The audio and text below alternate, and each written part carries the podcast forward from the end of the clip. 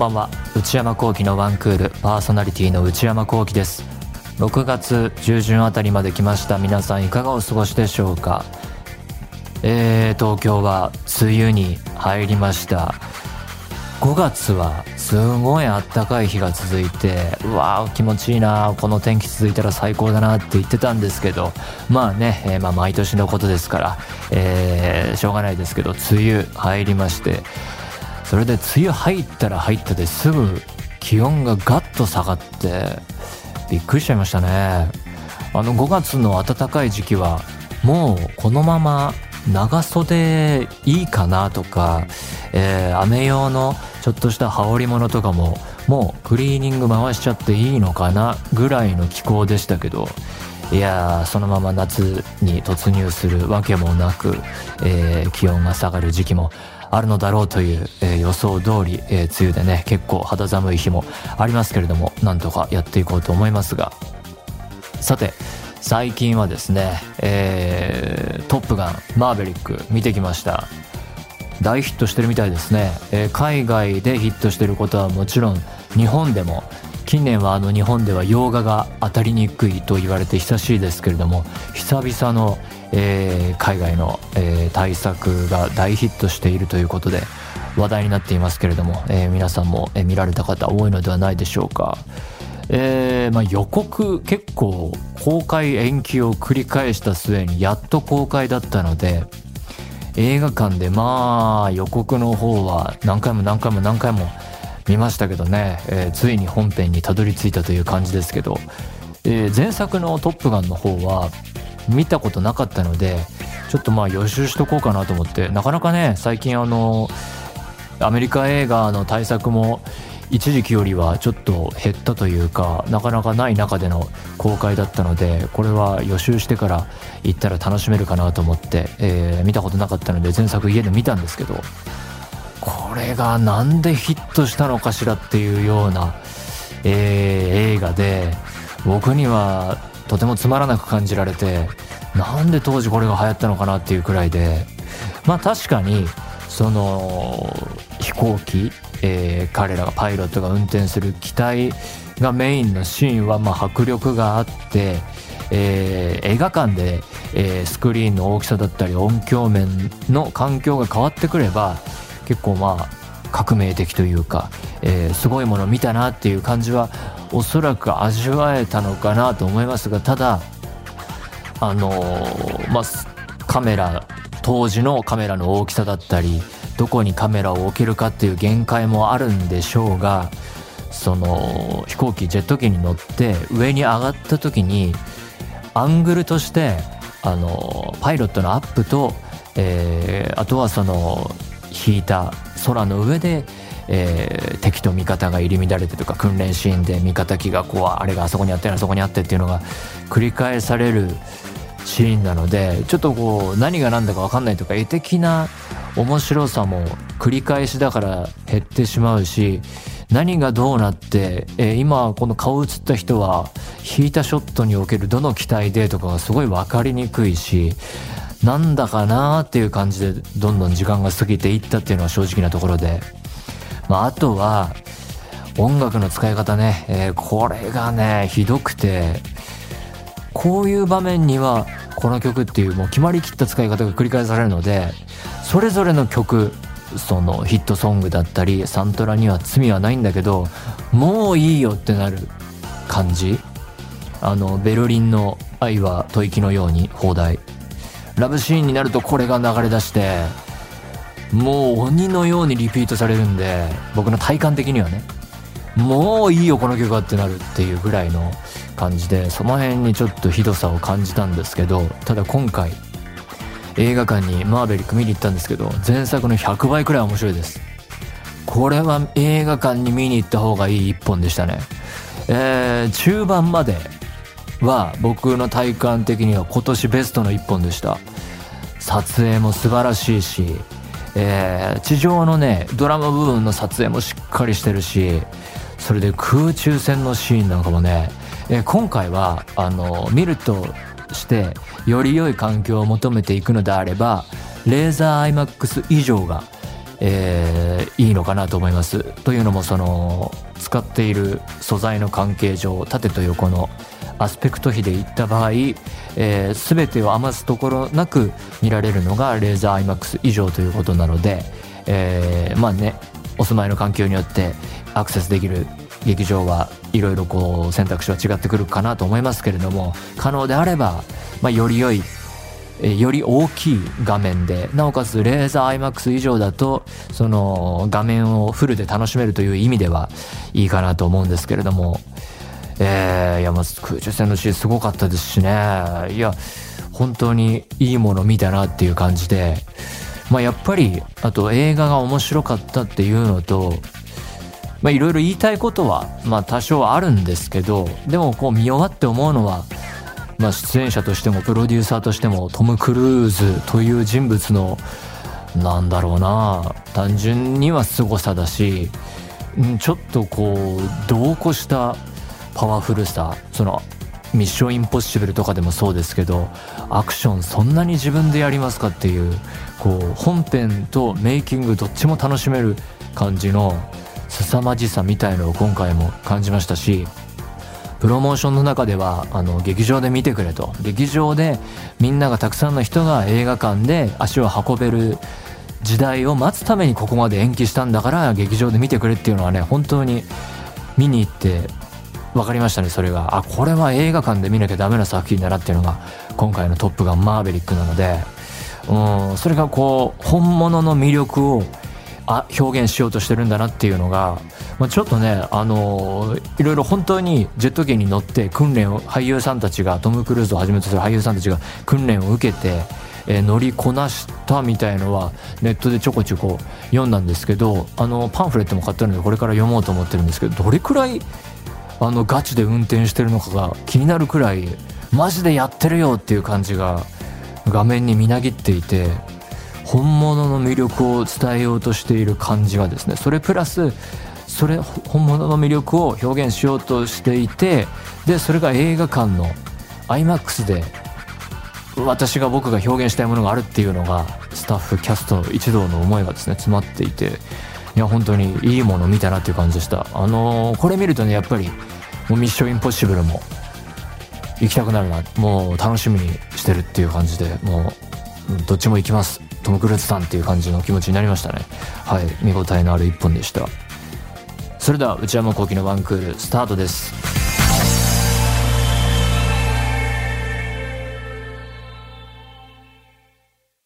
それではお便りを紹介します。ラジオネーム笹暮さんからいただきました内山さんスタッフの皆さんこんにちは先日公開された映画犬王を鑑賞してきました最高でした一言で言うなれば、より繊細で激しく美しい物語調のボヘミアン・ラプソディ日本版です。ボヘミアン・ラプソディ、あのクイーンの映画の日本版。へえ。終始、女王蜂のアブさんの歌唱力に圧倒されながら、湯浅正明監督の力量に感服して、見終わった時には良い意味でヘロヘロでした。内山さんはご鑑賞されましたか？いいえ、見てません。また、個人的に湯浅正明監督の作品が好きで、そこから内山さんのラジオを聞くようになりました。なので、過去に出演した作品についてのお話などもお伺いできたら嬉しいです。犬王、えー、ボヘミアン・ラプソディ日本版。湯浅監督とは、えー、湯浅監督の作品は、ピンポン、松本太陽さんのえー、あの傑作漫画のアニメ化、2014年、えー、に出演したのと、えー、デビルマン・クライベイビー、えー、という作品、これが2018年。こちらは長井剛さんのあの傑作漫画デビルマンのアニメ化というか、えー、まあいろいろこう現代風にアップデートした部分もありつつの、えー、アニメーションという感じでしたけれども、いやまあ、どちらも偉大な原作があって、もう漫画として、えー、完結した面白さがあってっていうのは原作読んでも思いましたし、でも、その、アニメも負けずに面白い映像化した時のアニメーションとして絵が動いた時の漫画とは一味違う魅力が、えー、そこでこう生まれている音もついて絵が動いてという意味で本当に幸福なメディアミックス。メディアミックスっていうとすごい、もうこう、ビジネスな感じの雰囲気出てしまいますけれども、幸福な映像化だったんではないでしょうかね。まあなかなかこういう企画も生まれにくいですからね。うん。えー、まあピンポンのアニメ化も普通にこう見ていても面白かったですし、デビルマンに関して言うと、ネットフリックスの、えー、オリジナル作品ということで、あれがまあ本当一発目だったんじゃないですかね。だからああいう結構ハードな描写も含んでいたのであれは、ああいうこう作品、テレビで、えー、時間帯を選ぶ、放送できるような時間帯を選ぶ、あるいはテレビでは難しいとされるような内容の作品も配信だと、えー、思う存分表現できる、こういう作品がどんどん続いていくのかなと思ったんですけど、どうだろう？あの後、これくらいの作品が続いたのかどうかっていうのは、ちょっと、えー、わからないなという感じがしていますね。まあ、本当にどちらの作品も幸福な、えー、メディアミックスに立ち会えて、えー、お仕事できたのかなという思いです。ラジオネーム、あじさちゃんさんからいただきました。30歳の方。内山さん、スタッフの皆様、こんばんは。毎週楽しく拝聴しております。突然ですが、この年で初めて友達の勧めで、薬を飲んで体が小さくなった探偵のアニメを見ています。名探偵コナンのことですかね。えー、あまりに歴史が長いため、まず劇場版を全部見ようと思い、古い順から今8作品見ました。劇場版もたくさんあるんでしょえー、サブスクで見てるのですが、つい昨日倍速という魔のボタンを見つけてしまいました。おそらく映画愛溢れる内山さんのラジオを聞いていなければ、何の躊躇もなくこのボタンを押していたと思います。まあ別にいいんじゃないですか？平均100分ほどで完結するのでテンポよく見れるのですが、あと16作品あり。うわぁ、8たす16で24。まあ多いなうん。まだ出てきていない人気のキャラを早く見たい欲と、うん。時系列順は崩したくない気持ちがせめぎ合い、あ、時系列あるんだ。えー、まだこのボタンの存在をそわそわしている自分がいるので、内山さんに喝を入れていただきたいです。倍速ボタンを押しましょう。えー、長文失礼しました。梅雨入りのニュースが気になる頃ですが、梅雨入りました。内山さんスタッフの皆様お体にお気をつけてお過ごしください。これからもラジオ楽しみにしています。まあ、いろんな楽しみ方があって叱るべきなので、えー、早く見たいという欲を優先するならば、倍速で見てもいいんじゃないですかね。うん。まあだから、そういうことではない楽しみ方を実現するために、それをこう、助ける環境、設備として映画館っていうものがあるんだなっていうのを最近、富に思いますね。あの、止められないし、早送りもできないしっていう強制的な環境、テクノロジーがどんどん発達して、えー、配信サービスも便利になって、えー、安く見られていけばいくほど、やっぱりたくさん見たいという欲望が生まれてくるのは確かでしょうし、長いシリーズであればこういう気持ちもあるけれども、映画館に足を踏み入れたらそういうことはできないっていうのを、わざわざ不自由な環境をお金を出して得ようとするっていうのが、まあ映画館の魅力なんだろうなと、こう一回りして最近は思ってますね。うん。トム・クルーズさんも映画館に行ってくれって言ってますから、うん、そういう意味でもいいんじゃないでしょうか。家で倍速で見るのも。はい。ということで、何でもいいので送ってみてください。皆様からのお便り引き続きお待ちしています。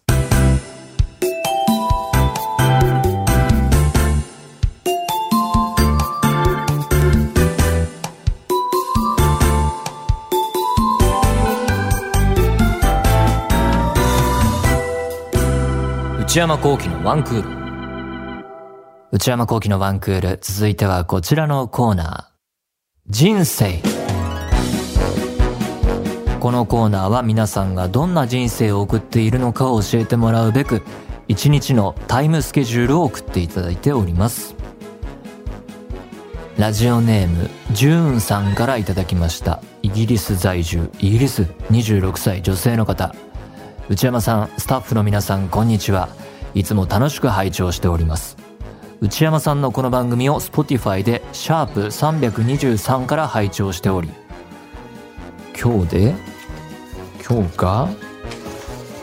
386 386すごいな、えー、拝聴しており約1年と少し。さらに大学院生活ももう少しで終了というこのタイミングで勇気を出して初めてお便りを送らせていただきました。ただの学生の一日ですが世界の裏側でもワンクール楽しみにしていますという気持ちを込めてイギリス大学院で修士学生をしている私の一日のスケジュールを投稿してみます。7時30分起床。30分ほどベッドでダラダラと過ごす。8時自室で朝食。好きなアニメを見ながら食べて一日のモチベーションを上げる。9時食器を片付けてメールのチェック卒論の執筆今は修士論文の提出まで1ヶ月というところで、楽しい一方、期限に間に合うかという不安との板挟みです。はあ、修士論文。卒論っていう響きがもう懐かしいですね。えー、12時、軽い昼ご飯。昨夜の残り物などで頑張って節約生活。12時30分、自転車で講義棟へ向かう。ニュートンのリンゴの木の横をシャンコギで通り過ぎる。シャンコギ13時、講義の1時間前に到着。空いているスペースで読み物。14時、講義。とはいえ、ディスカッション形式で進む。頭をフル回転させられます。16時、講義終了。そのままクラスメイトと雑談。研究テーマの漫画について語ります。漫画研究してるんだ。どんな研究なんだろう。17時30分。道中で食料の買い出しもして寮に帰宅。イギリスのスーパーは格付けされていたりして面白いです。え ?18 時、気晴らしに紅茶を入れる。雑用を片付ける。19時、フォーマルディナー。私の大学はハリーポッターの4つの寮のようなカレッジがあり、そのカレッジごとに清掃をして食事をする日があります。カレッジっていうのは、じゃあ寮、みんなが住んでるところなのかねで、清掃をして食事。へえ、すごいな。無料で食事ができるので、英語の練習がてら毎週参加します。無料ならいいよね、確かに。20時30分、帰宅。次の日の授業に必要な文献に目を通したり、やり残した作業の続きをする。23時、シャワーを浴びたり、ストレッチをして就寝の準備。かっこ、この時間にワンクールを聞くのが火曜日の楽しみです。24時、就寝。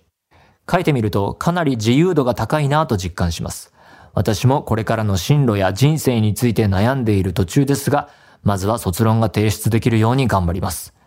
季節の変わり目ですので内山さんも体調を崩されないようどうぞご自愛ください。いつも応援しています。日本は梅雨に入りまして、確かに5月から比べると気温がガッとね、下がったり、また上がったりするのかな？わからない。ということで、えー、イギリスの大学院で修士学生。確かにね、外国っぽいなとか、イギリスっぽいなって、まあちょっとステロタイプなイメージもありますけど、ニュートンのリンゴの木。スーパーの格付けっていうのもね、印象的でしたね。どんな、それはな、なんだろう。正式にやってるものなのか、ネットで人々が口コミに価格コムみたいに勝手にやってるものなのか。あと、紅茶ね、気晴らしに紅茶を入れる。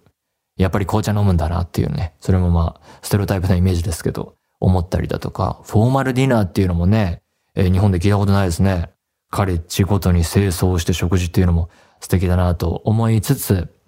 あとはその一方で変わらず大学生っぽいなっていうところが、えー、卒論締め切りに追われてとか、えー、節約生活とか、えー、ね、そういうところがね、ああとディスカッションしてみんなで語り合うとかっていうのはね、まあ日本にで大学生活を送っててもあることなので、そういう共通する部分も感じたし、ジュンさんはイギリスで修士学生されているということですけど、ただやっぱり映画とかドラマとか見てて思うのは、アメリカのあの、プロム文化ね。ダンスパーティーですか。映画だとすごい楽しそうで盛り上がるイベントだけど、よくみんな言うけど、あれが日本にあったら地獄の事態が起こるんじゃないのかっていう、あの、パートナーを見つけて行かないと参加できないっていう、あのカルチャーがやばいんじゃないのかっていうよく言われますよね。どうなんだろうなね。ああいうの体験したことないからわかんないけど、見てる分にはね、その映画とかで見てる分には盛り上がるポイントですけどね、プロム、ダンスパーティーでの悪戦苦闘、その、あ、なんか行って楽しい気分味わいたいけど、私には僕には、えー、パートナーがまだいないわっていうので、探す中での悪戦苦闘とか人間関係のもつれとかね、青春映画の定番ですよね。うん、なんかそういうのは、はためで見てる分には、外国の文化として見てる分には面白いけど、日本にあったらどうなんだろうっていうのはね、よく議論になるテーマですが、そういうことも感じました。ラジオネーム、アキナさんからいただきました。最近内山さんのラジオを聞き始めた新参者ですが、何やら面白そうなコーナーがあると知り、私もメールを送らせていただきます。私は山奥の田舎町で工場勤務をしています。そんな私の朝は6時30分に始まります。みんな早いですね。家族と自分の分の朝ごはんを準備し、食べた後は洗濯物と洗い物を済ませ、7時45分に出勤します。テキパキしてますね。職場までは車で1分半で音楽を聴いていても一番のサビ途中で会社に着いてしまいます。1分半なら歩けばって思っちゃうけど、車でなんか荷物とかが多いのかな ?8 時から17時勤務ですが、家が近いのでお昼休憩も自宅で取ります。仕事が終わり帰宅するとすぐにお風呂に入ります。なので、17時3分にはお風呂に入っています。1分半。まあでも極端な話そうか。降りて、わーって準備して、手洗って。はあ、ここもテキパキ感すごいですね。この3分っていう刻み方、細かい刻みが、ルーティーン感を醸し出してますね。18時までにスキンケアとヘアケアを済ませ、夕ご飯作りに取り掛かります。30分ほどで料理を済ませ、19時には晩ご飯を食べ終わります。お、早い。18時までに済ませて、30分ほどで料理、食べて19時に終わり。で、えー、食後すぐに洗い物と歯磨きをして、そこからは私の自由時間です。チャカチャカしててすごい。犬と戯れたり、読書をしたり、絵を描いたり、勉強をしたり、ゲームをしたり、アニメや映画を見たり、充実してる。やりたいこととやらねばならないことが多いので、それぞれの時間を30分に区切って過ごすようにしています。ここもすごいですね。おなんていうか、勤勉な動き方。うん。なかなかできないですけどね。30分はぼーっとしてたら1秒ですね。うん。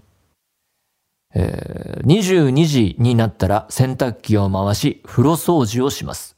私は母と飼っている犬と一緒に寝ているので、えー、ワンちゃんと寝るんだ。22時過ぎには部屋の電気を消さなくてはいけません。家にルールがあるんですね。なのでここからは布団の中に隠れてスマホタイムに入ります。これは大変だ。日によりますが、だいたい12時過ぎに就寝します。ただ、目が冴えて眠れない日もあり、3時過ぎに寝て、睡眠時間3時間で仕事に行く日もあります。学校もちろん仕事に支障はきたしません。3時間だとちょっとしんどいですよね。書き出してみると、なんとも単調なスケジュールですね。いやー、まあ、そのルーティーンの感じは感じたけど、トピックは多かったですけどね。味気ないものです。ただ、なぜか人の生活スタイルは気になるもので、私は登録者数70人ほどの YouTube チャンネルを持っているのですが、YouTuber。ナイトルーティーンの動画だけは再生回数が飛び抜けて多いです。私もよく YouTube でナイトルーティーンなど生活系の動画をよく見るのですが、人がただただ生活をしているだけの様子が動画として引き付けられるのか謎ではあります。うん。かっこ、私の一日のスケジュールを書き出したところで、誰かの興味を引きつけるわけではありませんが、こんな長文になってしまったこと申し訳ありません。いいえ、このコーナーはすべて長文です。ナイトルーティーン、YouTube 動画、聞いたことはありますけれども、僕はあんまり見ないので、わかりませんね。でも世界的流行なんですよね、おそらく。えー、ということで、えー、山奥の田舎町で工場勤務。6時半から始まって、とにかく、その、お仕事までもそうですけど、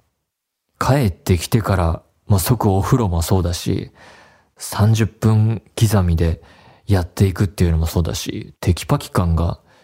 すごいなーって、それ、自分にもそのスキル欲しいなって思いました。まあでも、人がただただ生活をしているだけの様子まあ、YouTube とかで、えー、短い動画としてナイトルーティーンとかっていう言葉も出てきましたけど、まあ、YouTube、ビフォー YouTube の時代からドキュメンタリーはね、ずっとあって、えー、人々の関心を誘ってきたんだろうし、このコーナー自体もまた人がただただ生活しているのが、えー、他人からすると、え、そうなんだとか、面白いなっていうのを僕が情報としてえー、いただきたいなと思って始まったところなので、なんかやっぱりみんな人に興味があるっていうか、外の世界に興味があるっていうのは、万国共通なのかなと思ったりもします。ということで、引き続きこのような形で皆さんの一日のタイムスケジュールをよかったら教えてください。メールお待ちしています。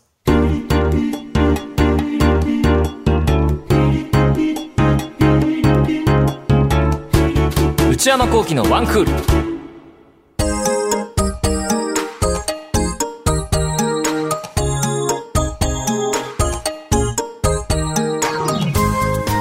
内山幸輝のワンクールそろそろお別れのお時間です。えー、皆さんからのメール引き続きお待ちしています。そして内山幸輝オフィシャルノート内山幸輝の踊り場毎週木曜の夜に更新しています。えー、しばらくは映画ランキングの振り返り記事を更新し続けていましたけれども、えー、今回ので、えー、とりあえず一区切りつけまして、えー、次回はまた違う何かをやろうと思っております。踊り場公式 Twitter、YouTube チャンネルもありますので、そちらもぜひご活用ください。ということで、すべてのメールはこちらのアドレスへお願いいたします。one.joqr.net one.joqr.net 番組公式ツイッターアカウントは、アットマーク、one, アンダーバー、joqr です。こちらもぜひチェックしてみてください。この番組は、ポッドキャストと YouTube でも配信中です。ポッドキャストは、ポッドキャスト QR、Spotify、Amazon Music などで、YouTube は文化放送エクステンドの公式チャンネルで配信しています。更新は火曜日の夕方の予定です。それではまた来週。さようなら。